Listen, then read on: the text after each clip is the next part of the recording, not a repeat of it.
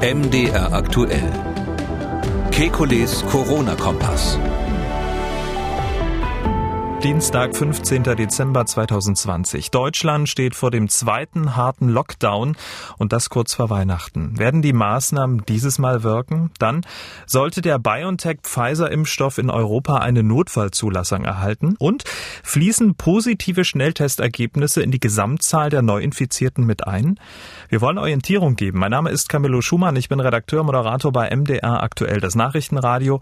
Jeden Dienstag, Donnerstag und Samstag haben wir einen Blick auf die aktuellen Entwicklungen rund ums Coronavirus und wir beantworten Ihre Fragen. Das tun wir mit dem Virologen und Epidemiologen Professor Alexander Kekulé. Ich grüße Herr Kekulé. Hallo, Herr Schumann. Willkommen zurück, muss ich an dieser Stelle ja sagen. Ähm, der Podcast musste letzte Woche ja ausfallen. Sie waren krank, aber so richtig fit sind Sie noch nicht, oder? Man hört es ja so ein bisschen. Äh, leicht belegt, leicht belegt, aber das ist ja nicht so schlimm wie eine, wie eine schlechte Telefonleitung. Das hatten wir ja auch schon. Dann natürlich die alles äh, entscheidende Frage. Was haben Sie denn gehabt? Erkältung oder? Ja, das ist offensichtlich eine Halsentzündung, die nicht weggehen will. Ich habe schon Antibiotika genommen, aber ähm, jetzt habe ich sie wieder abgesetzt, weil es auch nicht gebracht hat und bin nach wie vor heiser. Toi, toi, toi. Wir schauen mal, wie weit wir kommen. Schauen wir auf das aktuelle Infektionsgeschehen. Die Zahl der Todesfälle und der Neuinfektion mit dem Coronavirus bleibt auf sehr hohem Niveau. 14.432 neue Fälle und 500 Todesfälle binnen eines Tages wurden übermittelt. Am Dienstag von der Woche waren es 14.000 Neuinfektionen und 423 Todesfälle. Die Todesfälle, die nehmen weiter stark zu. Und das, obwohl die Zahlen ja seit Wochen relativ stabil bleiben. Wie ist das erklärbar?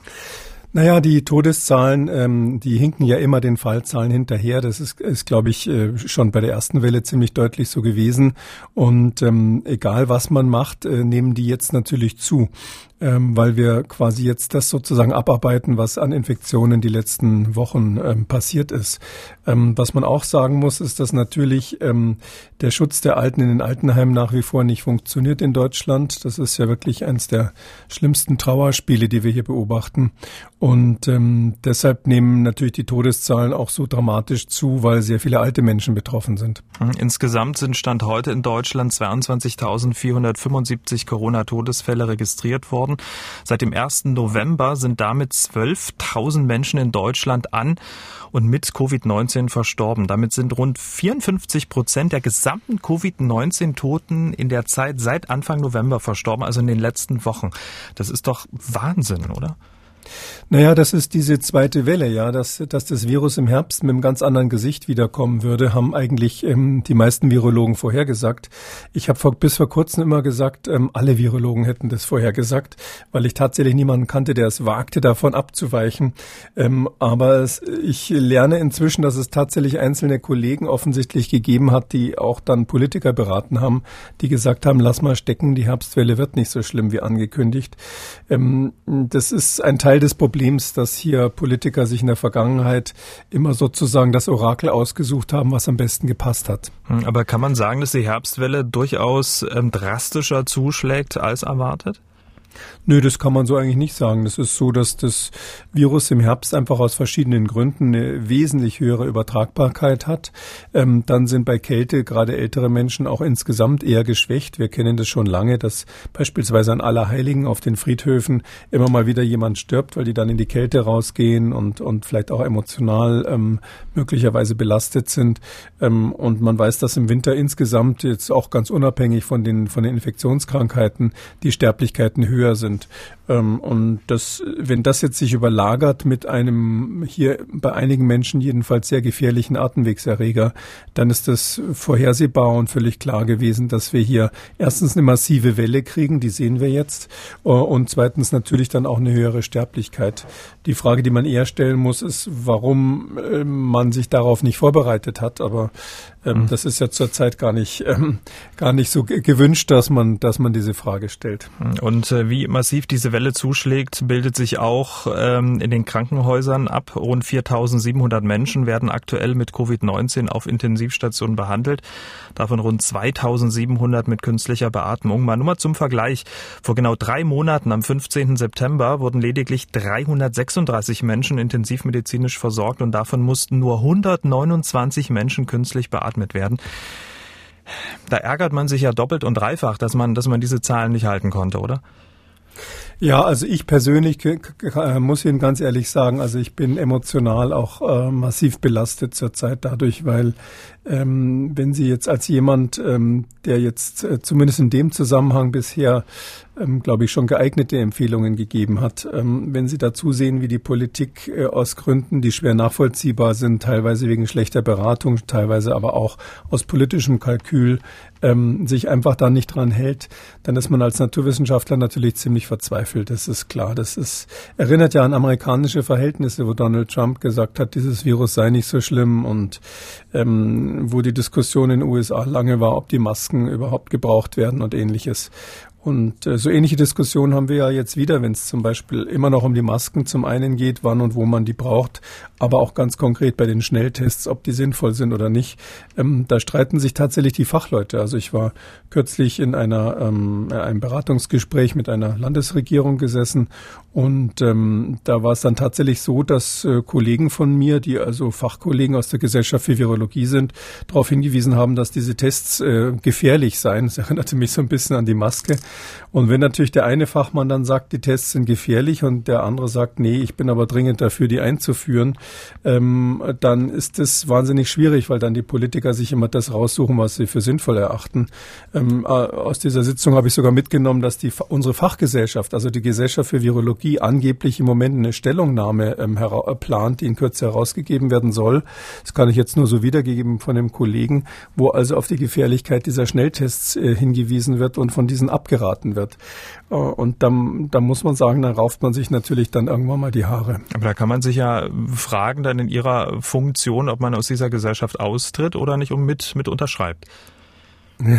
naja, das ist äh, von vornherein so, dass das dann immer nur so ein paar Leute äh, formulieren sowas.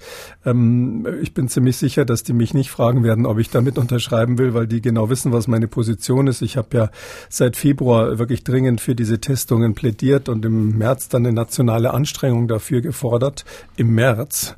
Und ähm, ich kann nur noch mal betonen, dass dieser Schnelltest von Roche, der jetzt auf dem Markt ist, äh, von BD Bioscience aus äh, Südkorea seit März verfügbar wäre. Und zwar genau dieser Test. Ähm, da gibt's dann auch, wissen Sie, das ist dann so in irgendwelchen Sitzungen, sagt dann der Kollege, ja, das ist aber die dritte Generation. Damals waren die Tests so schlecht, äh, was einfach sachlich falsch ist. Und da äh, ist es wahnsinnig schwierig. Ich bin inzwischen der Meinung, dass wir Wissenschaftler äh, in dieser ganzen Pandemie keine gute Arbeit geleistet haben.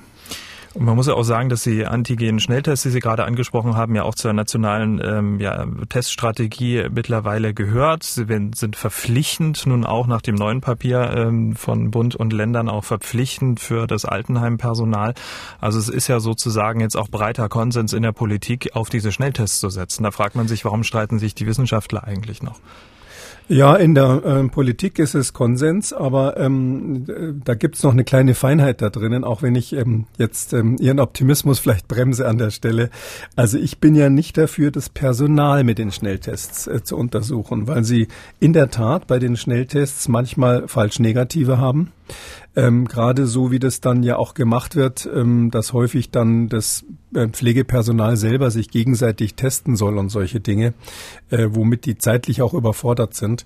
Da kann man erstens von der Abnahmetechnik einiges falsch machen ähm, und zweitens sind die Tests einfach nicht so perfekt. Und ähm, deshalb finde ich in der Situation, wo ein einziger, den man übersieht, möglicherweise einen schweren Ausbruch im Altersheim verursachen kann, ähm, da bin ich tatsächlich dafür, sich auf die zuverlässigere Methode PCR ähm, zu verlassen, ähm, statt zu sagen, wir ordnen jetzt einmal die Woche Schnelltests an. Diese Schnelltests müssten ja auch eigentlich einmal am Tag durchgeführt werden. Übrigens auch da wieder interessant, ich habe die aktuelle Empfehlung der Leopoldina gelesen. Die haben ja sehr, sehr konkrete Maßnahmen empfohlen, aber interessanterweise an keiner einzigen Stelle äh, eine wissenschaftliche Begründung dazu gegeben. Das hätte ich jetzt aber eigentlich von so einer Gesellschaft durchaus, also von der Nationalen Akademie der Wissenschaft, durchaus erwartet. Aber an einer Stelle steht immerhin drinnen, dass die Schnelltests ähm, ähm, für einen Tag lang äh, halbwegs äh, Sicherheit geben können. Ähm, jetzt ist die Frage, also die Leopoldina sagt es, sie begründet es aber nicht. Ähm, die Politik setzt offensichtlich nicht darauf, weil sie in Altersheimen sagt, einmal die Woche testen reicht und zwar mit dem Schnelltest. Und ähm, die Fachgesellschaft sieht es wieder anders. Also das ist schon ein ziemliches Chaos, was da entstanden ist. Ich sehne mich fast an die gute alte Zeit zurück, wo dann nur der Christian Drosten und ich in Details unterschiedliche Meinungen hatten, irgendwie so ungefähr an der dritten Stelle hinterm Komma. Und das gleich ein Aufreger für so manche Zeitung war. Also da ist das, ähm, da ist das Meinungsbild unter den Fachkollegen doch sehr viel vielseitiger und vielfältiger geworden inzwischen. Am Ende bleibt ja auch ein verwirrter Mitarbeiter eines Altenheims äh, und auch normale Person, die ähm, vielleicht in die Apotheke geht und natürlich permanent fragt, na, wo bleibt da denn der Schnelltest für zu Hause? Weil das ist ja auch noch ein Thema, was unbeackert äh, geblieben ist. Hm, ja, zu Hause muss man sagen, ist die Situation ja eine ganz andere. Da werden ja Leute getestet, die jetzt nicht so äh, einen massiven Ausbruch verursachen können aus beruflichen Gründen, wenn sie was falsch machen. Und es ist eigentlich so eine private, sage ich mal, extra äh, Sicherheit, die man sich holen kann.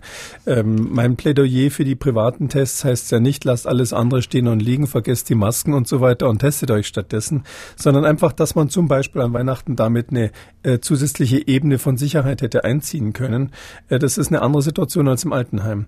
Und ähm, naja, und an Weihnachten muss ich auch sagen, dass unsere Be Bevölkerung da so entspannt ist, dass sie sich das jetzt vorsetzen lässt von der Politik oder wegnehmen lässt von der Politik, wo man natürlich mit besserer Vorbereitung FFP2-Masken und Schnelltests und vielleicht im Vorfeld etwas äh, besserer, äh, schnellerer Reaktion auf die Herbstwelle, da hätte man natürlich diesen Lockdown schon verhindern können. Hm, das wäre jetzt meine Frage gewesen. FFP2-Masken werden ähm, ab heute an über 60-Jährige und äh, Risiko Patienten kostenlos in Apotheken verteilt. So ist es zumindest der Plan. Gibt schon ähm, einige Apotheken, die äh, große Fragezeichen haben und äh, überhaupt keine überhaupt keine FFP2-Masken kostenlos verfügen für das ähm, für die für die Bevölkerung. Grundsätzlich, dass man jetzt beginnt, äh, damit die Masken zu verteilen, gute Idee. Nützt es noch was? Ja, das ist auf jeden Fall eine sehr, sehr gute Idee und äh, es wird auch noch was nützen. Ähm, es ist ja nicht so, dass dieser Lockdown jetzt quasi das Ende der ganzen hm, Pandemie in Deutschland sein wird. Ähm, äh, man kann natürlich wieder nörgeln und sagen, warum ist das so spät? Äh, Sie wissen, dass schon im März die Diskussionen waren, äh, warum wir so wenig FFP2-Masken haben. Ähm, ich kann mich an mehrere Gespräche erinnern, wo der Bundesfinanzminister und Vizekanzler mit dabei war und der jeweils ähm, die deutsche Industrie gelobt hat und gesagt hat, die Maschinen, die diese Masken herstellen, herstellen. Die würden ja alle made in äh, Germany sein und man wäre unmittelbar davor, hier die Großproduktion zu starten. Also so wie ich das letzte Woche gehört habe, wird in Deutschland noch überhaupt nichts produziert an diesen Masken und wir sind nach wie vor, hängen nach wie vor am Tropf von China dran in dieser, in dieser Hinsicht.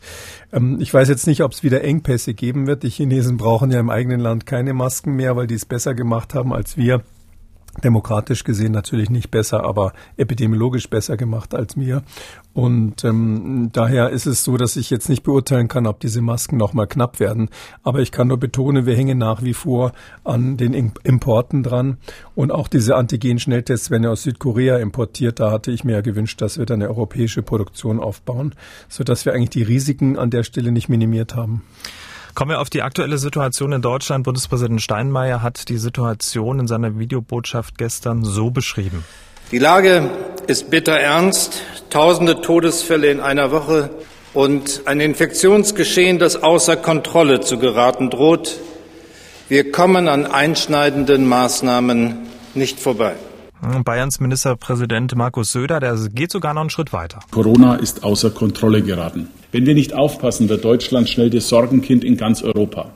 Tja, ist ähm, Corona nun außer Kontrolle geraten?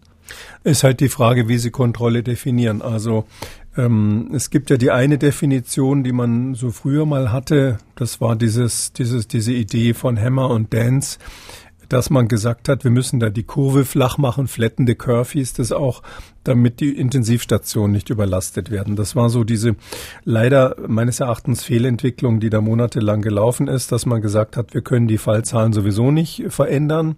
Ähm, es wird sowieso dann die daraus errechenbaren Toten geben. Die Frage ist nur, kommt es in kurzer Zeit, dass die Intensivstationen überlastet sind oder können wir es auf einen längeren Zeitraum verteilen? Also Stichwort flatten the curve. Hm, von daher würde ich sagen, ist es noch nicht außer Kontrolle, weil unsere Intensivstationen noch nicht so überlastet sind, dass wir eine allgemeine Triage haben. Ich muss aber auch sagen, dass mir der Leiter einer Intensivstation einer sehr, sehr großen Universitätsklinik ähm, in, in, in Deutschland kürzlich gesagt hat, sie würden intern tatsächlich schon beginnen, Triage zu machen. Also sie würden, würden schon entscheiden, wer kriegt die bessere Therapie, weil er eine bessere Überlebenschance hat. Nicht so krass, wie es in Norditalien oder auch in Frankreich zum Teil gemacht werden musste, aber äh, wir sind so an der Grenze, wo solche Entscheidungen im Kleinen laufen. Das äh, beginnt ja nicht dort, wo der Intensivmediziner sagt, ähm, okay, du kriegst keinen Beatmungsplatz, du stirbst jetzt auf dem Gang oder ähnlich Schreckliches. Oder in Italien wurden die ja auch nach Hause geschickt, zum Teil in die Altersheime geschickt, wo es dann fürchterliche Ausbrüche wiederum gab. Ähm, aber Triage beginnt ja schon vorher. Wenn man jetzt zum Beispiel an einer sehr gut ausgestatteten Station ähm, die Möglichkeit hat, jemanden optimal zu behandeln, man muss aber jemanden von dem Patienten wegverlegen, weil man einfach nicht genug Kapazitäten hat, ähm, dann wird hier natürlich die Entscheidung danach getroffen, wer hat die beste Überlebenschance. Und das nennen wir einfach dann in der, in der Notfallmedizin Triage. Ähm, vielleicht noch ein Hinweis. Ähm, in Augsburg äh, sind die Intensivstationen nach Meldung letzter Woche komplett voll gewesen. Es gab in Augsburg keine Beatmungsplätze mehr für Covid-Patienten. Und aus München, ähm, die ja nicht wenig Krankenhausbetten haben, fliegen täglich die Rettungshubschrauber mit Covid-Patienten raus ins Umland, ähm, um ähm, Patienten ähm, in die kleineren Krankenhäuser zu verlegen, weil in der Stadt keine Beatmungsplätze mehr sind. Also das ist schon an der Grenze, aber noch nicht erreicht. Mhm. Und dann gibt's die andere äh, Form von Kontrolle. Das ist die, die ich eigentlich bevorzuge. Die ist lange vor diesem katastrophalen Zustand. Und das ist die Frage, wann können die Gesundheitsämter die Fälle noch nachverfolgen?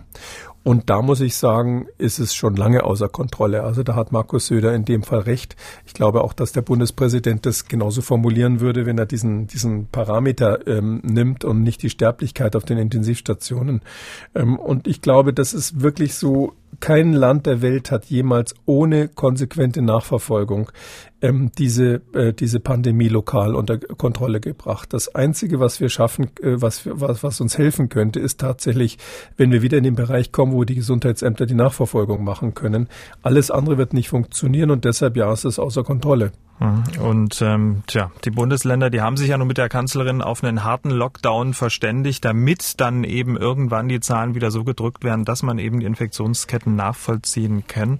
Oder wie es Markus Söder ausdrückt. Die Lage ist eigentlich wieder fünf vor zwölf. Deswegen wollen wir keine halben Sachen mehr machen sondern konsequent handeln. Die Frage, die sich bei so einer Aussage unweigerlich aufdrängt, warum wurden denn bisher halbe Sachen gemacht? Sag ich jetzt mal ganz äh, ketzerisch. Ja, das ist natürlich, äh, was soll ich sagen? Also ich, Sie wissen Sie ja, ich habe Virologie und Epidemiologie gelernt und noch ein paar andere Sachen, aber so natürlich als als über 60-jähriger Staatsbürger auch den Politiker spreche im Laufe der Zeit so ein bisschen mitverfolgt. Ich finde es keine so tolle Entwicklung, dass Politiker einfach nicht sagen können, was sie denken. Dass sie nicht einfach sagen können, passt mal auf, liebe Leute, wir haben das unterschätzt. Äh, ich ärgere mich total, dass ich nicht vor einem Monat schon das und das gemacht habe. Und ähm, es ging halt irgendwie nicht. Ich konnte mich mit dem und dem nicht einigen. Da nennt man ja dann auch Ross und Reiter nicht. Es wird, wird dann immer so Lasches, Laschet versus Söder ins Feld geführt. Das war ja so im September das große, die große ähm, Frage. Der eine für verschärfte Maßnahmen, der andere dagegen. Ähm, aber ich glaube, das müsste man viel offener ausdiskutieren, weil, weil der Wähler will ja auch wissen, bei wem er dann später mal sein Kreuzchen machen muss. Aber die schonen sich alle gegenseitig und sagen dann immer so Sachen. Es gibt ja immer nur so, so Sachen wie, ja, wir müssen Maßnahmen treffen, äh, um die Nachverfolgung noch besser zu machen, als sie sowieso schon ist und solche, solchen Politikersprech. Ich weiß nicht, die, scheinbar will die Bevölkerung das, weil die, die wissenschaftliche Herangehensweise, dass man sagt, das war ein Fehler, jetzt müssen wir es anders machen, die ist scheinbar nicht gesellschaftsfähig. Und bei Politikersprech sind wir jetzt schon beim harten Lockdown. Ähm, es wurden ja harte Maßna äh, Maßnahmen beschlossen, die wir jetzt gleich durchdeklinieren wollen und erinnern an dieser Stelle mal an den 2. September dieses Jahres und äh, an die Aussagen von äh, Bundesgesundheitsminister Jens Spahn. Wir können ja mal kurz reinhören. Und gleichzeitig ist es eben so, und das ist doch das Gute in dieser Krise, dass wir jeden Tag dazulernen. Zum Beispiel dazulernen, in welchen Bereichen es besonders große Infektionsrisiken gibt. Leider besonders da, wo wir gesellig miteinander sind, wo wir feiern, wo wir im geschlossenen Raum eng beieinander sind. Das haben die letzten Monate noch mal sehr eindrucksvoll gezeigt, wenn wir schauen, wo hat es Ausbruchsgeschehen gegeben. Und wir haben eben gesehen, wo wir in anderen Bereichen die Dinge gut unter Kontrolle haben, wenn wir Abstand, Hygiene, Alltagsmasken einhalten. In den letzten Wochen hat es ja keine Ausbrüche oder Infektionsgeschehen im Einzelhandel beim Einkaufen gegeben. Wir sehen, dass mit den erarbeiteten Konzepten für den Besuch in den Pflegeeinrichtungen, zur Minimierung des Eintrags des Virus dorthin, wo es oft am brutalsten zuschlägt, dass wir da Stand heute die Dinge auch in der Pflege gut im Griff haben, eben mit dem, was wir in der letzten Zeit miteinander gelernt haben. Tja, ähm, mit dem harten Lockdown wären wieder die Geschäfte geschlossen und das RKI, das ähm, ja unterrichtet über zunehmend massive Ausbrüche in Altenheimen. Also es stimmt ja beides nicht, was Herr Spahn da gesagt hat. Ja, er hat, glaube ich, damals auch noch gesagt, man würde mit dem Wissen heute, das kann ich Ihnen sagen, keine Friseure mehr schließen und keinen Einzelhandel mehr schließen. Also mit dem Wissen heute damals im September. Mhm. Ähm, das, das Problem ist halt, äh, muss man schon, äh, klar, Politiker äh, haben einfach so einen Reflex, dann immer so das so zu formulieren, dass sie selber dabei gut wegkommen und, und, und scheinbar, wenn man die Zustimmungsquoten sich anschaut, will das Volk das ja auch so hören. Ähm, äh, auf der anderen Seite muss man schon sagen, äh, es ist ja, es ist ja so, dass wir die, die wichtigsten Fragen gar nicht beantwortet haben oder zumindest keine Arbeitshypothese haben. Sie wissen, ich bin immer total dafür, in so Krisensituationen mit einer Arbeitshypothese, die die Notärzte sagen, Arbeitsdiagnose äh, vorzugehen. Wie, wie funktioniert es dann? Man muss jetzt erstmal sagen, also mit den Altersheimen, das war Quatsch. Aber die Frage ist zum Beispiel Einzelhandel. Wenn wir im Einzelhandel ähm, die Maßnahmen kon kon konsequent umsetzen würden, da sind ja noch äh, Flanken offen gewesen bis vor kurzem. Man hatte ja keine allgemeine eine Maskenpflicht, auch wenn einige Politiker das behauptet haben. Es ist, äh, gab immer die Ausnahme, dass Verkäufer, die hinter einer Plexiglasscheibe äh, sind, keine Maske tragen müssen. Aber wenn man äh, das konsequent durchziehen würde, wirklich alle in geschlossenen Räumen, ähm, da wird eine, äh, immer in geschlossenen Räumen wird eine ähm, Höchstzahl von Personen und Quadratmeter nicht überschritten und alle haben zumindest Alltagsmasken auf. Gibt es dann Infektionen, ja oder nein? Das ist so eine ganz triviale Frage. Da sage ich Arbeitshypothese nein, weil, weil sonst hätten wir ja schon vorher ähm, ein stärkeres Infektionsgeschehen gehabt. Das heißt aber wiederum, warum müssen wir dann die Geschäfte vor Weihnachten zumachen? Wäre es nicht besser gewesen, dafür zu sorgen, dass es keine Überfüllung der Kaufhäuser gibt? Ähm, und ich habe den Eindruck, dass äh, zumindest in Großstädten die Polizei da ganz stark hinterher ist. Und da gibt es tausend Beispiele, das mit der Gastronomie und Hotellerie haben wir ja schon ein paar Mal besprochen. Ähm, und das, das fehlt mir so ein bisschen, dass man sagt, okay, das ist unser Konzept, davon gehen wir aus. Wir gehen davon aus, dass vielleicht auch in der Grundschule und in der Kita die Infektionen ähm, aus welchen Gründen auch immer vielleicht etwas geringer sind. Oder wir gehen nicht davon aus und sagen, alle sind gleich gefährlich. Und dann muss man aufgrund dieser Basisannahmen muss man Maßnahmen einleiten und dann eben sie äh, wirklich beobachten, wie die wirken. Und das ist aber nicht geschehen. Und, und, und deshalb eiert das sozusagen so rum. Ja, gibt es Infektionen beim Friseur? Ja.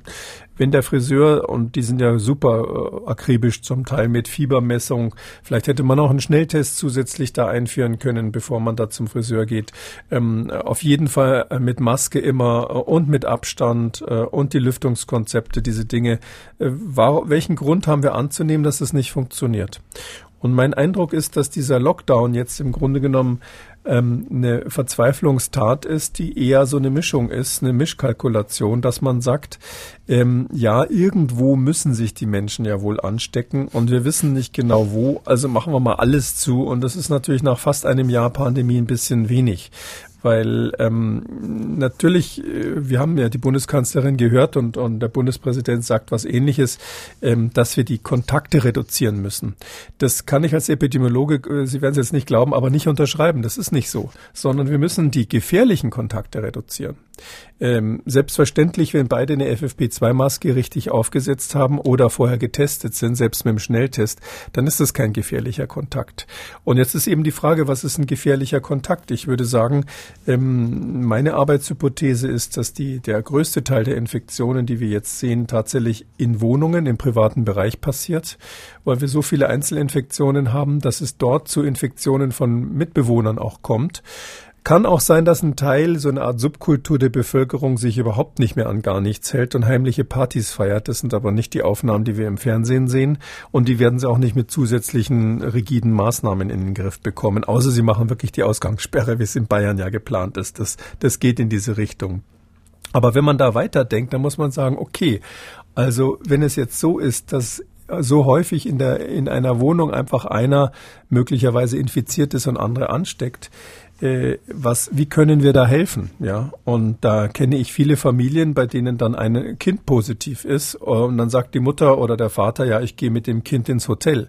Da denkst du, die Hotels sind geschlossen. Ja, und äh, es gibt auch keine äh, Möglichkeiten, äh, Infizierte oder auch äh, Personen in Quarantäne irgendwo halbwegs vernünftig äh, auszuquartieren. Aber wer hat schon eine Wohnung, die so groß ist, vielleicht noch mit zwei Toiletten, zwei Badezimmern und zwei Küchen, äh, dass man diejenigen, die in Quarantäne sind, wirklich äh, ab, abtrennen kann von den anderen? Ähm, in den Empfehlungen steht dann zum Beispiel drinnen, wenn Ihr Kind wenn Ihr Kind in der Schule ähm, unter Quarantäne gestellt wurde, ähm, dann äh, empfehlen wir Folgendes. Und dann heißt es zum Beispiel, das soll seine Mahlzeiten separat einnehmen, separat duschen, in einem getrennten Raum von allen anderen sein äh, und, und immer eine Maske tragen. Äh, machen Sie das mal mit einem Sechsjährigen. Ja, also äh, das ist alles nicht praktikabel und ich glaube, da sollte man lieber in die Richtung denken, wie kann man den Menschen da helfen, wenn es um Quarantäne geht. Ähm, oder noch eine letzte Maßnahme, wo ich überhaupt kein Verständnis für habe, ist ja, dass jetzt tatsächlich äh, gegen alle wissenschaftliche Vernunft ähm, jetzt beschlossen wurde, dass ähm, in Schulen und Kitas, wenn dann, wenn dann ein Fall auftritt, dann wird die ganze Klasse für fünf Tage nach Hause geschickt und nach fünf Tagen können sie sich durch einen Schnelltest freitesten. Bei einer Inkubationszeit von bis zu 14 Tagen. Das ist erstens wahnsinnig gefährlich, weil sie einen Großteil der Infektionen dadurch überhaupt nicht unter Kontrolle bekommen. Zweitens äh, höre ich von den Gesundheitsämtern, dass die damit ein Problem haben, weil das ja dann überhaupt nicht mehr nachverfolgt wird, weil sie ja gar nicht, sie haben einen positiven in der Klasse und sie testen ja die anderen gar nicht mehr. Das heißt, sie wissen gar nicht, wann das fünf oder nur der eine. Die sind dann oder raus sozusagen. Ja. Die sind, mhm. die sind raus aus dem Nachverfolgungsverfahren. Mhm. Ja. Und es wäre natürlich viel besser, wenn man wüsste, wer das ist, weil dann kann man vielleicht verhindern, dass ein Kind in seiner seiner Familie das weiter überträgt oder so. Nö, die gehen alle nach Hause mit dieser sogenannten Abklingphase, wie das, wie das genannt wurde. Also ich halte da gar nichts von. Das ist auch wissenschaftlich überhaupt nicht ausdiskutiert worden.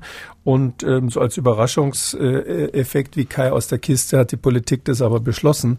Ähm, und da sehen Sie schon, die Liste ist wirklich lange von Dingen, die wissenschaftlich schlecht begründet sind. Und das ist für mich der Hauptgrund, warum wir ähm, jetzt in diese desolate äh, Situation geraten sind. Hm. Verzweiflungstat nennen Sie den Lockdown. Den hat ein Lockdown jetzt, der sieht im Einzelnen so aus. Und die Maßnahmen, die kennen wir ja eigentlich schon. Äh, Kontaktbeschränkung, also maximal zwei Haushalte dürfen sich mit maximal fünf Personen treffen. Rausgehen darf nur, wer einen triftigen Grund hat. Schulen und Kitas dicht. Alle nicht äh, lebensnotwendigen Geschäfte bleiben zu, Gesangsverbot in der Kirche. In einigen Bundesländern gilt auch eine nächtliche Ausgangssperre, das Ganze bis zum 10. Januar. Was sagen Sie zu diesen Maßnahmen? Werden die dafür sorgen, dass äh, die Zahlen so stark sinken, dass wir dann wieder über ein Anführungszeichen einigermaßen normales Leben nachdenken können? Ähm, die Zahlen werden auf jeden Fall sinken. Ein harter Lockdown, das hat Wuhan ja schon belegt, ähm, funktioniert tatsächlich. Vor allem die Ausgangssperren. Ähm, und das wird natürlich einen Effekt haben, ja. Die Frage ist, kommt man in diesen Bereich von 50? Und die Frage ist auch, wie schnell kommt man in diesen Bereich, wo die Gesundheitsämter wieder nachverfolgen können. Also 50 ähm, Neuinfektionen als Mittelwert über sieben Tage pro 100.000 Einwohner. Ähm, ich äh, bin da nicht so sicher, ob das bis zum 10. Januar funktionieren wird, wegen der ähm, wegen dieser Seitwärtsbewegung. Das ist, diesen schönen Ausdruck hat man ja da aus der, aus, von der Börse übernommen. Diese Seitwärtsbewegung erkläre ich mir, wie gesagt, dadurch, dass es jetzt nicht zu richtigen Ausbrüchen kommt, ähm, wo man dann Superspreading hat mit sehr, sehr vielen Infizierten. Ich glaube, dass das insgesamt nur noch ganz selten ist, weil die Menschen vorsichtig sind. So ein Superspreading wird es eher in Altenheimen geben, da ist der Staat schuld, oder in privaten Partys, die illegal sind, da sind eben die Unbelehrbaren schuld. Äh, aber ich glaube, dass es so diese 1 zu 1 Infektionen sind. Wenn Sie sehr viele Personen im Bundesgebiet haben, die einfach positiv sind für Covid-19, dann stecken die natürlich immer mal wieder einen an. Und das wäre nicht schlimm, wenn es ganz wenig wären, aber wenn es schon so viele sind wie jetzt und ich rechne mit einer extrem hohen Dunkelziffer im Moment, ähm, dann ähm, ist es so, dass ähm, sie einfach ständig so eine kleine Bewegung haben, hauptsächlich durch Infektionen in der Wohnung.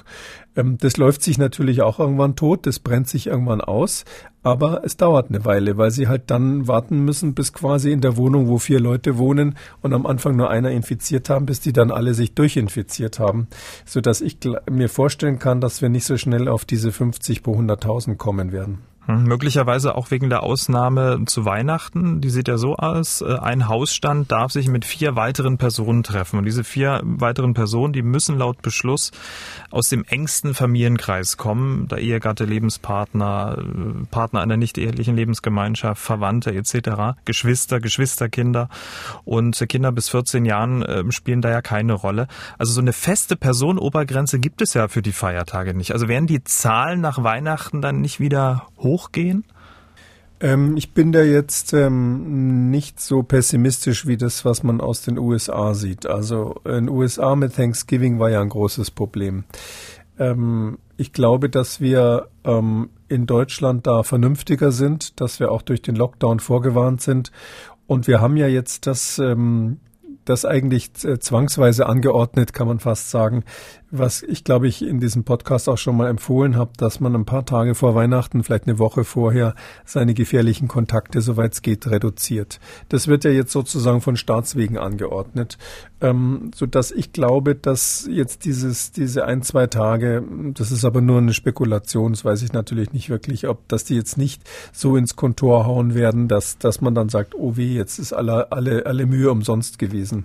Ich glaube eher andersrum es ist doch letztlich so, es gibt Familien, die nehmen das ernst und es gibt welche, die sagen, rutsch mir einen Buckel runter, Corona brauche ich nicht, habe ich nicht, kriege ich nicht. Und die, die das ernst nehmen, die werden auch, wenn sie mit zehn Leuten zusammen sind, dann eben Maßnahmen treffen, um sich zu schützen. Zum Beispiel Schnelltests machen an dem Tag. Ähm, in einigen Städten ist es ja auch so, ähm, dass man wirklich an Heiligabend oder auch am ersten Weihnachtsfeiertag morgens in so ein Schnelltestcenter gehen kann und sich noch testen kann. Ich weiß, dass das zum Beispiel in Halle an der Saale möglich ist. Berlin. Aber auch sicher in anderen mhm. Städten, ja. Und ähm, da, ähm, das finde ich eine sehr vernünftige Einrichtung, dass man das zur Verfügung stellt. Jetzt nicht als ähm, Appell, dann unvernünftig zu sein, sondern wirklich in dem Sinn, dass man, äh, dass man sagt, es könnte eine zusätzliche Sicherheitsebene einziehen, wenn man für diejenigen, die es halt wirklich ernst nehmen, bis bis hin zu der Möglichkeit, dass wenn man weiß, okay, jemand aus der Familie hatte einfach ein Risiko, ähm, dass man dann ähm, ähm, FFP2-Masken trägt und äh, zumindest beim, äh, äh, zumindest dann, wenn man nicht isst, ähm, äh, vielleicht die Senioren diese Masken tragen, tragen lässt oder alle das machen, je nachdem. Oder mit Abstand arbeitet. Das funktioniert schon halbwegs. Übrigens auch eine normale, normaler OP-Mundschutz ähm, ist viel besser als gar nichts. Also äh, das ist vielleicht ein bisschen ulkig an, an Heiligabend, aber ich glaube, dass es Leute gibt, die so nachdenken, die auch solche Konzepte sich überlegen und überlegen, wie mache ich das in meiner Familie. Und ähm, bei denen, glaube ich, macht es keinen Unterschied, ob sie da jetzt eine Obergrenze von fünf oder zehn haben. Im Gegenteil, ich finde das ein bisschen familienfeindlich, dieses Konzept, was da, was da auf dem Tisch steht, dass, dass man ähm, Kinder bis 14 Jahre ähm, in unbegrenzter Zahl, das ist ja ganz nett. Aber was machen Sie denn, wenn Sie fünf Kinder haben, von denen drei über 14 sind? Ähm, und dann haben Sie die äh, interessante Situation, dass Sie nicht alle Ihre Kinder einladen können, sofern die nicht zufällig im gleichen Haus, Haushalt vorher leben. Das finde ich schon ein bisschen schräg, dass man nicht einmal mit den eigenen Kindern Weihnachten feiern darf. Tja, spricht da jemand aus persönlicher Betroffenheit womöglich? Na, ich habe natürlich fünf Kinder, das kann Sie bei Wikipedia nachlesen und dass davon drei über 14 sind, ist glaube ich auch bekannt. Äh, klar, das ist, ist, ist eine interessante Konstellation, aber ähm, und es ist natürlich dann so, dass man dann gerade bei denen, die so sehr familienbewusst leben und ähm, da versteht man es dann gar nicht mehr, warum die äh, Festivitäten quasi so kontrolliert werden müssen. Mach mal einen Strich äh, unter die Maßnahmen, die ab morgen dann deutschlandweit gelten. Und wir machen diesen Strich mal mit einer jungen Frau, die uns angerufen hat. Die hat jetzt nicht direkt eine Frage, sondern sie wollte mal ihren Frust äh, von der Seele sprechen. Wir hören mal kurz rein. Wir sind, wir sind eine Familie mit zwei schulpflichtigen Kindern. Immer wird nur auf die Schulen geguckt und auf die Kitas. Es gibt nichts mehr, es gibt keinen Sport mehr, es gibt keine Vereine mehr. Selbst ich darf meinen Sport nicht draußen auf dem Sportplatz ausüben, weil der gesperrt ist. Und dann sterben die Leute in den Altersheimen. Und die Politik versucht uns ein schlechtes Gewissen zu machen, indem sie Vergleiche wie von abstürzenden Flugzeugen und äh, Tote alle vier Minuten gibt. Und statt die Altersheime und die Pflegeeinrichtungen zu sichern. Und im Gegensatz zu Schweden, wo ja oft hämisch hingeguckt wurde wegen der vielen Toten in den Altersheimen, haben die sich wenigstens dafür entschuldigt. Der Chefepidemiologe hat sich ja öffentlich entschuldigt für die vielen Toten in den Altersheimen. Davon habe ich hier noch nichts gehört. niemand entschuldigt sich dafür, dass da die Politik versagt hat. Stattdessen wird auf uns geguckt und auf die jungen Leute. Und ich finde das absolut unmöglich. Und ja, da hat man einfach auch langsam keine Lust mehr. Tja, da spricht unheimlich viel Frust aus dieser jungen Frau, oder? Es ist ja fast so, als hätte sie den Podcast bis hierhin gehört. Ich oder? kann nur zu den Sportplätzen vielleicht konkret Folgendes sagen. Ähm, es ist so, dass die ähm, tatsächlich äh, Sportplätze auch im Freien gesperrt sind. Und das heißt, es dürfen junge Leute zum Beispiel nicht mehr im Freien, da gibt es ja manchmal so Körbe, wo man äh, Basketball spielen kann mit. Und äh, das ist auch gesperrt worden. Da dürfen die im Freien nicht mehr alleine oder zu zweit an so einem Basketballkorb äh, das Einwerfen trainieren. Ähm, ich glaube, das Problem ist, dass die Politik äh, so dieses Grundprinzip hat, wir müssen die Leute jetzt jede Art von Kontakt verhindern. Das wäre so das nächste wissenschaftlich interessante Thema. Stimmt es denn, was der Kekule immer sagt, dass im Freien die Infektionen äh, nicht relevant sind? Ähm, das ist so, und, und, da wird einfach alles ähm, sozusagen untersagt, statt auf die relevanten oder auf die gefährlichen Kontakte zu blicken. Ich glaube, da kann ich nur dazu aufrufen, dass man sich dazu nochmal Gedanken macht. Das, das muss auch aus der Wissenschaft nochmal kommen. Und ähm, ja, die, es gibt eben einen Teil der, der Schuld, die der Staat auf sich geladen hat, ganz konkret die Politiker. Und äh, das betrifft auf jeden Fall die, das Problem in den Altersheimen, ja. Mhm. Und ähm, um mal noch eine Zahl äh, hinterherzuschieben, laut RKI waren fast 90 Prozent der Todesfälle Personen über 70. Und der Altersmedian liegt bei 83 Jahren mittlerweile. Und im, im, im Unterschied dazu beträgt der Anteil der über 70-Jährigen an der Gesamtzahl der übermittelten Covid-19-Fälle nur 13 Prozent. Wir haben es ja vorhin schon gesagt, ab heute soll es in den Apotheken kostenlose FFP2-Masken für über 60-Jährige geben. Das Personal in Alten- und Pflegeeinrichtungen soll mehrmals pro Woche verpflichtend getestet werden. Haben wir auch darüber gesprochen, was Sie davon halten. Aber mal unterm Strich, hätte man sich den Lockdown ähm, jetzt sparen können, wenn man die Älteren und Alten in unserer Gesellschaft frühzeitig konsequent geschützt hätte? Ähm, ja, dann wäre die ganze Entwicklung komplett anders gelaufen. Wir hätten viel weniger Tote. Übrigens muss man noch dazu sagen, ähm, Sie haben gerade die, die, Zahlen genannt. Ähm, wichtig ist noch dazu zu sagen, die allermeisten sterben ja im Altersheim. Das ist bei uns nicht so wie, wie am Anfang auch in Italien, dass die in den Wohnungen sterben, die alten Leute, oder sich zu Hause infiziert haben. Was sieht man daran? Da sieht man, wenn sich der Bürger selbst schützt, äh, ist es besser, als wenn der Staat das für ihn macht oder als wenn Dritte das für ihn machen. Also ähm, die Leute, die zu Hause wohnen, die haben sich längst die FFP2-Masken gekauft oder haben jemanden, der, der ihnen hilft auch äh, und, und Familien, die sie unterstützen. Ähm, das, das ist wirklich das, das Hauptproblem sind die Altersheime tatsächlich bei der Sterblichkeit. Und ähm, ich glaube aber nicht, das ist vielleicht eine wichtige Sache. Ich weiß, dass zwei meiner Virologen-Kollegen wieder so ein Beispiel, wo wir äh, auseinandergedriftet sind in der Debatte, ähm, zwei relativ exponierte Kollegen, die sagen ja sinngemäß, es wäre so, dass man die Alten schützen kann und äh, wenn die gut geschützt sind, ähm, bei dem Rest ähm, eigentlich so eine Art Durchseuchung riskieren kann. Ähm, das lehne ich ab und zwar deshalb, weil wir, ähm, wir müssen die Durchseuchung der Allgemeinbevölkerung, also auch der nicht speziell zu schützenden, insbesondere Alten, die müssen wir sehr stark bremsen. Wenn die, wenn die einfach nur dynamisch durchläuft, gerade im Winter, dann kriegen wir einen viel zu hohen Infektionsdruck, also die Infektionsgefahr auch für die Alten ist dann so hoch, dass man das mit normalen epidemiologischen Maßnahmen oder antiepidemischen Maßnahmen, also mit Schutzmaßnahmen, nicht mehr unter Kontrolle bekommt. Das heißt, wir müssen immer zweigleisig fahren. Ja, erstens die Risikogruppen im Kern schützen und zweitens eben darum herum eine Reduktion der Fälle machen. Erstens, um äh, den Infektionsdruck für die Risikogruppen zu reduzieren äh, und zweitens, weil es natürlich auch bei Jüngeren sehr schwere Verläufe manchmal gibt. Ähm, und ähm, auch das wollen wir natürlich nicht einfach in Kauf nehmen. Aber mit dieser Einschränkung haben Sie recht, wenn man die, wenn man die Alten sehr gut schützen würde, wäre das Problem längst nicht so groß, weil letztlich ist doch nicht schlimm, das, was uns plagt, sind doch nicht die Infektionen, was uns plagt, sind die Todesfälle unterm Strich oder vielleicht auch Long-Covid, Dauerschäden, aber da scheint es so zu sein, dass das ist, ist im Vergleich zu den Todesfällen ein im Moment nicht so zentrales Problem. Gut, dann warten wir ab, wie sich das Ganze entwickelt wird. Am 5. Januar wollen sich äh, die Kanzlerin und die Ministerpräsidenten erneut äh, unterhalten. Dann wird es darum gehen, was dann ab dem 11. Januar gelten soll. Die Frage ist nur, ob es rein rechnerisch überhaupt möglich ist, bis dahin die Zahl auf 50 zu drücken. Sie hatten es ja schon so ein bisschen angekündigt. Schwierig, oder?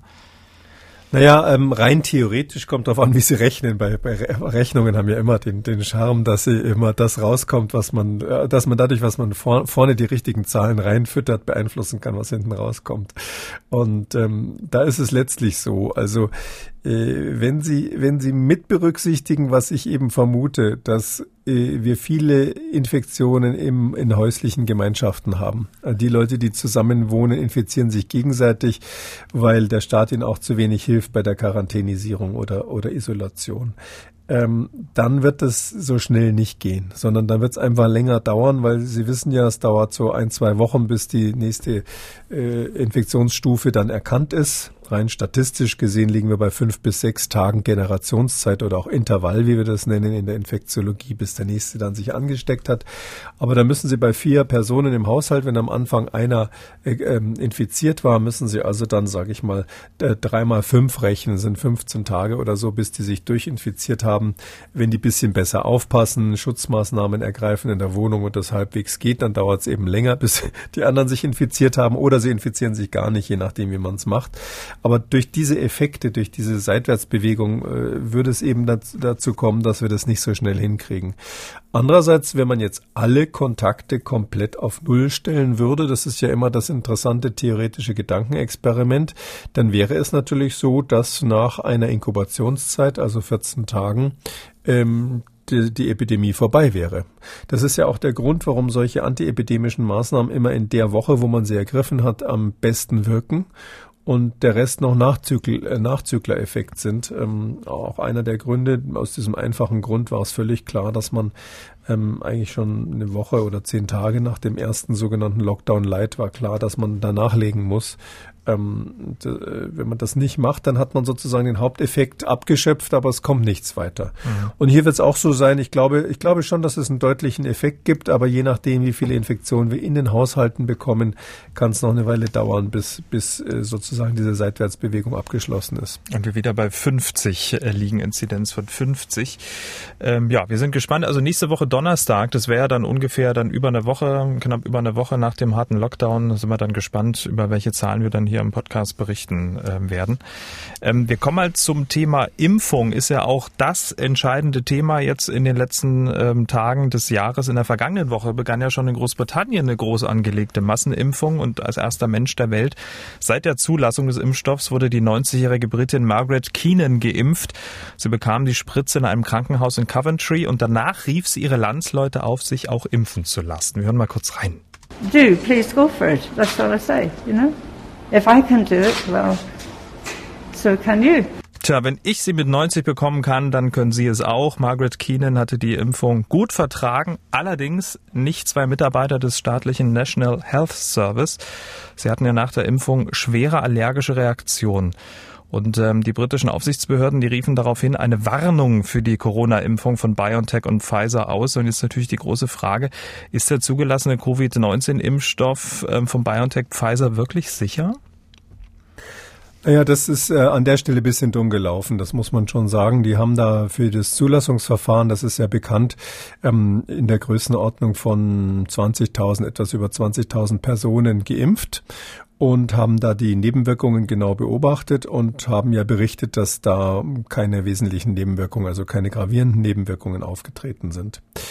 Ähm, muss man noch, könnte man jetzt ein bisschen drüber erzählen, was überhaupt gravierende Nebenwirkungen sind. Das, das wären schon sehr schwere Nebenwirkungen, die da, darunter erfasst würden.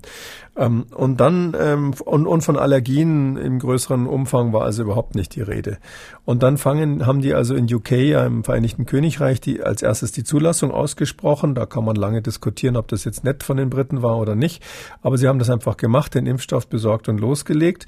Und da wurden am Anfang, wie man das halt so macht, haben sich wahrscheinlich ein paar ähm, ähm, im, im, medizinischen Bereich impfen lassen äh, von diesem National Health äh, System dort und ähm, die haben dann diese gerade dann ausgerechnet unter den allerersten waren dann zwei, die äh, diese allergischen Reaktionen gezeigt haben. Das ist ein bisschen dumm gelaufen, weil dadurch sieht es irgendwie so aus, was haben die denn vorher für, für Studien gemacht, wo sie das nicht bemerkt haben mit über 20.000 Leuten, wenn dann bei den ersten zwei so ungefähr dann gleich so eine Nebenwirkung auftritt. Man muss aber da ein bisschen genauer hinschauen. Wir unterscheiden ja bei den Impfungen ähm, zwischen der sogenannten Impfreaktion und den echten Nebenwirkungen. Eine Impfreaktion ähm, ist das, was quasi das Immunsystem macht, ähm, wenn hier, ähm, sage ich mal, dieses Scheinvirus plötzlich auftaucht. Das ist ja, haben wir schon ein paar Mal besprochen, bei dieser Impfung wird ja quasi künstlich ein kleines Teil von, von diesem Virus hergestellt durch die körpereigenen Zellen und dann stürzt sich das Immunsystem drauf und sagt, hoppla, da müssen wir was tun und fängt also jetzt an, da ähm, Antikörper dagegen zu produzieren und, und sogenannte zytotoxische T-Zellen, die das dann, die das dann vernichten können. Ähm, diese Reaktion, die man ja will, das ist ja die gewünschte Reaktion, die dann auch mit Rötung, Schwellung und Schmerzen einhergehen kann an der Einstichstelle, das ist die Impfreaktion. Das ist keine Nebenwirkungen, sondern ja eigentlich die gewünschte Wirkung, so komisch das klingt. Ähm, und dann gibt's die echten Nebenwirkungen, die also außerhalb von dieser Impfreaktion liegen oder deutlich darüber hinausgehen. Zum Beispiel, wenn jemand jetzt Lähmungen entwickeln würde oder sowas nach der Impfung. Und ähm, ich muss sagen, mir ist nicht ganz klar, ich kenne die Berichte, ob jetzt diese zwei Mitarbeiter von National Health in Großbritannien, ob die jetzt nicht vielleicht einfach nur eine besonders starke Impfreaktion hatten. Also ob das eine echte Allergie war, hm. das ist immer so schwierig. Ja, da wird bei dem einen, der hat überhaupt nichts, das kennt man ja, ja, bei den Kindern auch, der eine wird geimpft und man sieht fast nichts und dann kommt das nächste Kind, dann hat dann drei Tage einen riesen dicken aufgeblähten Arm und man denkt, was ist denn da passiert? Das hängt einfach mit der individuellen genetischen Veranlagung zusammen. Der eine reagiert da stärker, der andere schwächer und mein Eindruck ist, dass das einfach zwei Personen waren, die besonders stark starke Impfreaktionen hatten, aber nicht, dass es jetzt eine lebensgefährliche allergischer Schock oder sowas gewesen sei. Und man muss ja auch dazu sagen, den beiden ging es dann relativ schnell gut wieder. Also die, ähm, die, ähm, die allergische Reaktion hat sich dann auch relativ schnell abgebaut. Ähm, und wenn man sich anschaut, die Studien dazu, dass Nebenwirkungen, also allergische Reaktionen bei 0,1 Prozent der Impfgruppe aufgetreten sind, ist das so ein normales Maß? Äh, das ist, äh, liegt im oberen Normalbereich. Das ist jetzt mhm. nicht wenig. Äh, es wäre ja jeder Tausendste ungefähr. Das ist jetzt nicht gerade wenig. Ähm, man muss dazu sagen, also diese Impfreaktion, wenn die ausgelöst wird und häufig ausgelöst wird, dann sagen wir, der Impfstoff hat eine hohe Reaktogenität. Also der, der löst eine starke Impfreaktion aus. Und obwohl jetzt hier keine Wirkverstärker mit drinnen sind, also keine sogenannten Adjuvantien, haben diese RNA-Impfstoffe eine erstaunlich hohe Reaktogenität. Also die sind jetzt schon so, dass sie bei der Impfreaktion, kann ich mal so sagen, ganz schön reinhauen, dafür, dass da überhaupt kein Adjuvans mit dabei ist. Mhm. Ähm, sie erinnern sich an die Adjuvans-Debatte, das war bei dem Schweinegrippe-Impfstoff so, dass da so ein Wirkverstärker drinnen war, ähm, der also sicher keine gute Idee war. Und ähm, es gibt aber andere Adjuvantien, die sind zum Beispiel in, durchaus in Impfstoffen, die auch Kinder kriegen, mit drinnen. Weil man in anderen Situationen, wo man nur so ein bisschen Protein mit reingibt, ähm, in den Impfstoffen, da braucht man diesen Verstärker, ähm, damit überhaupt was passiert, sage ich mal, dass, damit das Immunsystem überhaupt anspringt. Und deshalb ist es so, dass diese RNA-Impfstoffe erstaunlich reaktogen sind. Dieser ganz konkret vom Pfizer-BioNTech wurde meines Wissens sogar extra so gemacht, dass er nicht zu reaktogen ist, weil wir andere kennen, wo, wo die Impfreaktionen stärker waren. Und ähm, deshalb ist es jetzt für mich zunächst mal nicht so Schlimmes. Ich meine, wir haben es ja hier mit einer potenziell tödlichen Erkrankung zu tun. Ähm, da kann man auch mal drei Tage mit einem dicken Arm rumlaufen nach der Impfung und es geht ja normalerweise weg. Hm, nicht nur in Großbritannien, auch in den USA, Kanada, Israel, Bahrain äh, sind ja die Impfungen schon angelaufen.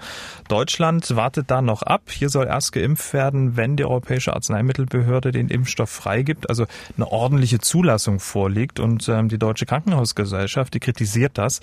Sie fordert eine Notfallzulassung für den Corona-Impfstoff von BioNTech Pfizer, über den wir gerade gesprochen haben. Der Präsident der Krankenhausgesellschaft, Gerald Gass, der appelliert, möglichst früh mit dem Impfen zu beginnen und er hat gesagt, ich frage mich, ob wir wirklich bis zum 29. Dezember brauchen, um in Europa eine Zulassung des Impfstoffs zu erreichen. Europa sollte auch versuchen, schon vorher eine Notfallzulassung zu schaffen. Sehen Sie das auch so? Braucht es eine Notfallzulassung? Naja, also da, äh, ich kenne diese Meldung, bin, bin etwas irritiert davon. Also ähm, erstens bin ich dagegen, äh, Zulassungsbehörden unter Druck zu setzen. Ja, das hat Donald Trump in den USA gemacht oder versucht.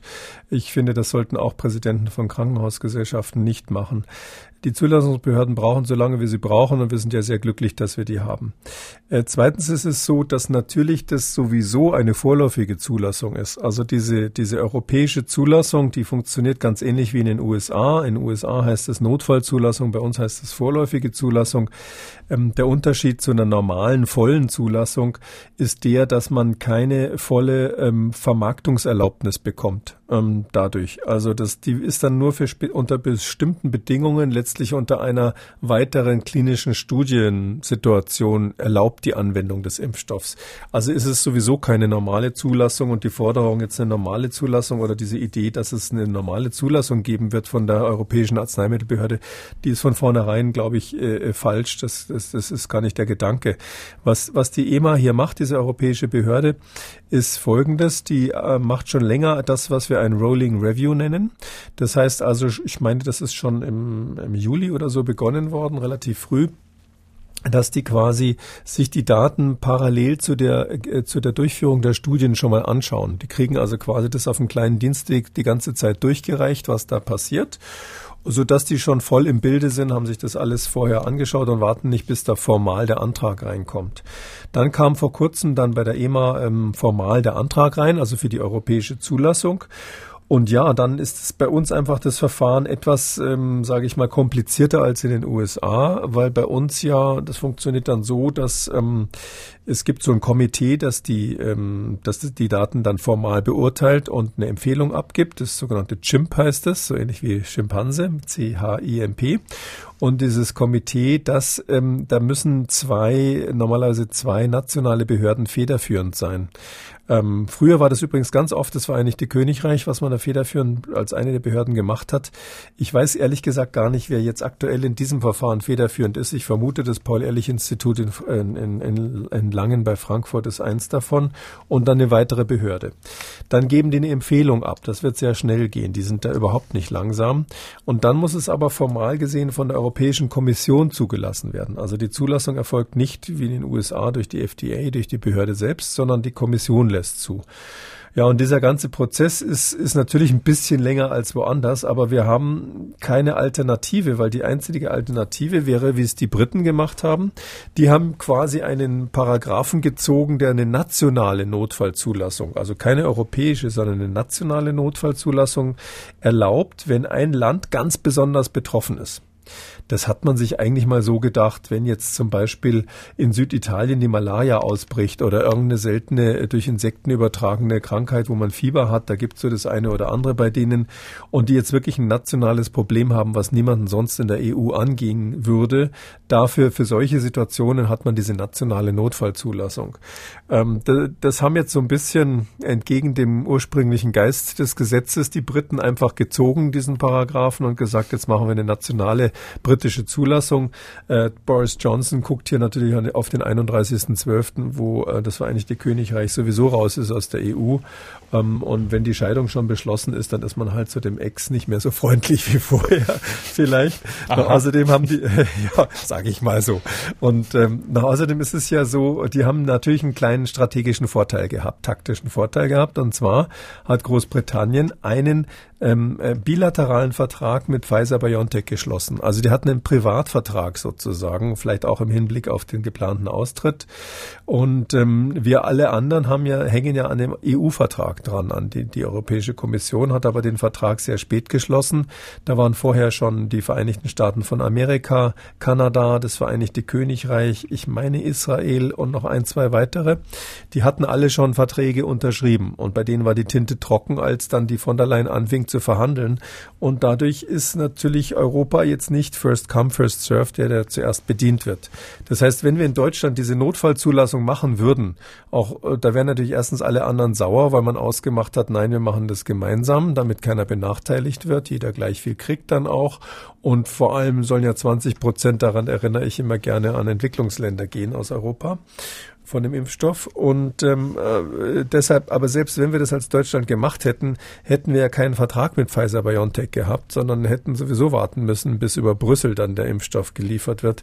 So dass es also nicht nur politisch ungeschickt, sondern auch von der Sache her ziemlich dämlich gewesen wäre, äh, so eine mhm. Notfallzulassung national zu machen. Heute hat Bundesgesundheitsminister Jens Spahn nochmal Druck aufgebaut über die Medien auf einer Pressekonferenz zusammen auch mit RKI-Chef Herrn Wieler hat er gesagt, ähm, dass er mit einer Zulassung noch vor Weihnachten rechnet. Ich finde es wahnsinnig wichtig, dass die Politik sich da zurückhält und vor allem den Eindruck vermeidet, ähm, dass Politiker ähm, die Zulassungsbehörden unter Druck setzen würden.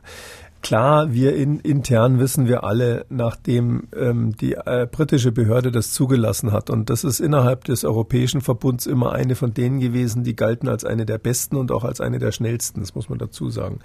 Die haben jetzt sicher nicht dem Boris Johnson einen Gefallen getan, indem sie das so schnell zugelassen haben.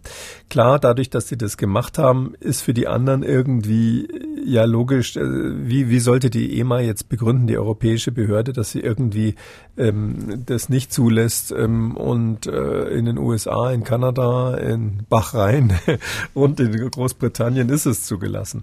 Allerdings geht es natürlich auch um so Feinheiten. Zum Beispiel, der Impfstoff wurde ja nie an schwangeren oder stillenden Müttern hm, getestet. Soll man das hier trotzdem empfehlen? obwohl es nie getestet wurde. Da streiten sich ein bisschen die Fachleute, ob was jetzt überwiegen würde, welches Risiko. Der Impfstoff wurde nicht an Kindern unter 18 Jahren getestet. Ähm, bisher zumindest nicht, äh, zumindest nicht so, dass man da ähm, eine saubere Statistik draus machen konnte. So ein paar Tests hat man schon gemacht.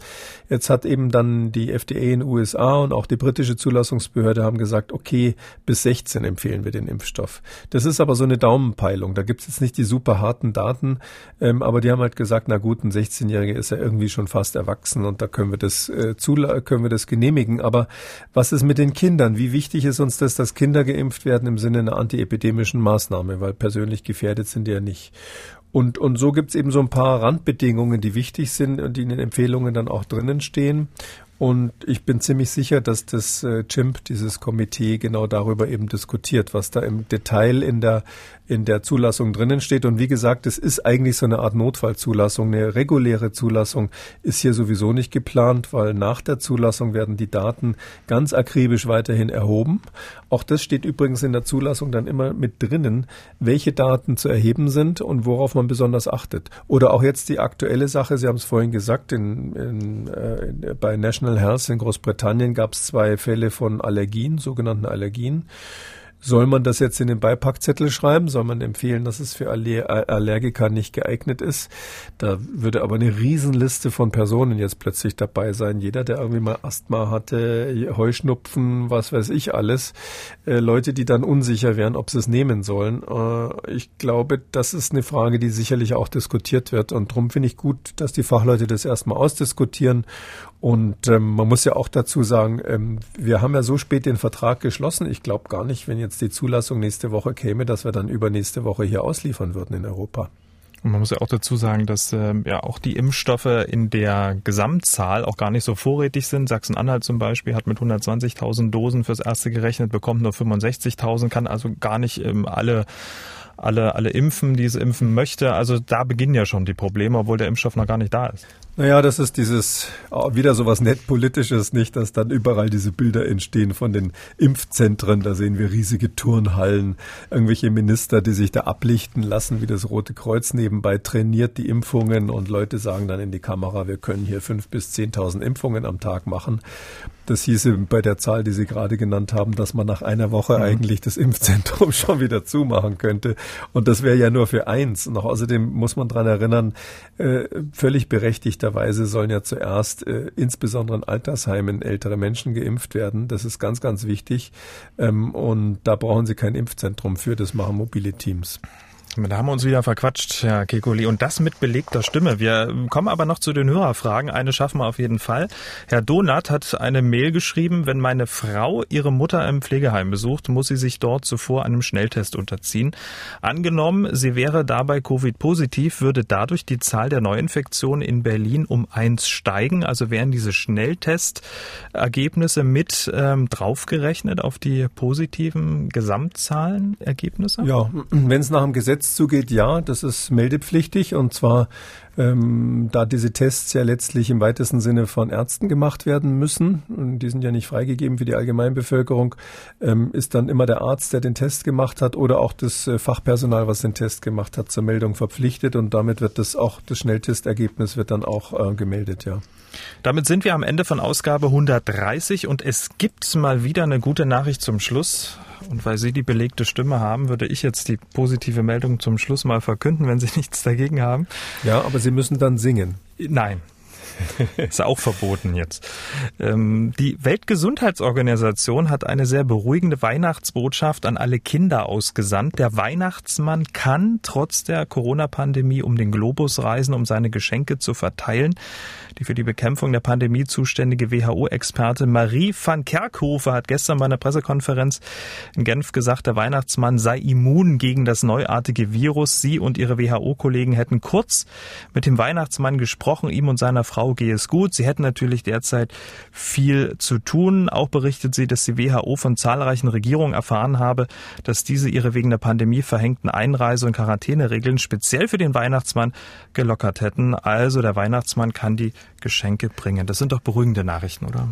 Das ist super und außerdem bin ich ganz sicher, dass er nicht im Altersheim lebt. Vielen Dank, Herr Kikole. Wir hören uns dann am Donnerstag wieder. Bis dann. Tschüss, Herr Schumann. Sie haben auch eine Frage. Dann schreiben Sie uns an mdraktuell-podcast.mdr.de oder Sie rufen uns an, kostenlos 0800 322 00. Kekules Corona-Kompass als ausführlicher Podcast auf mdraktuell.de, in der ARD-Audiothek bei YouTube und überall, wo es Podcasts gibt. MDR aktuell. Kekules Corona-Kompass.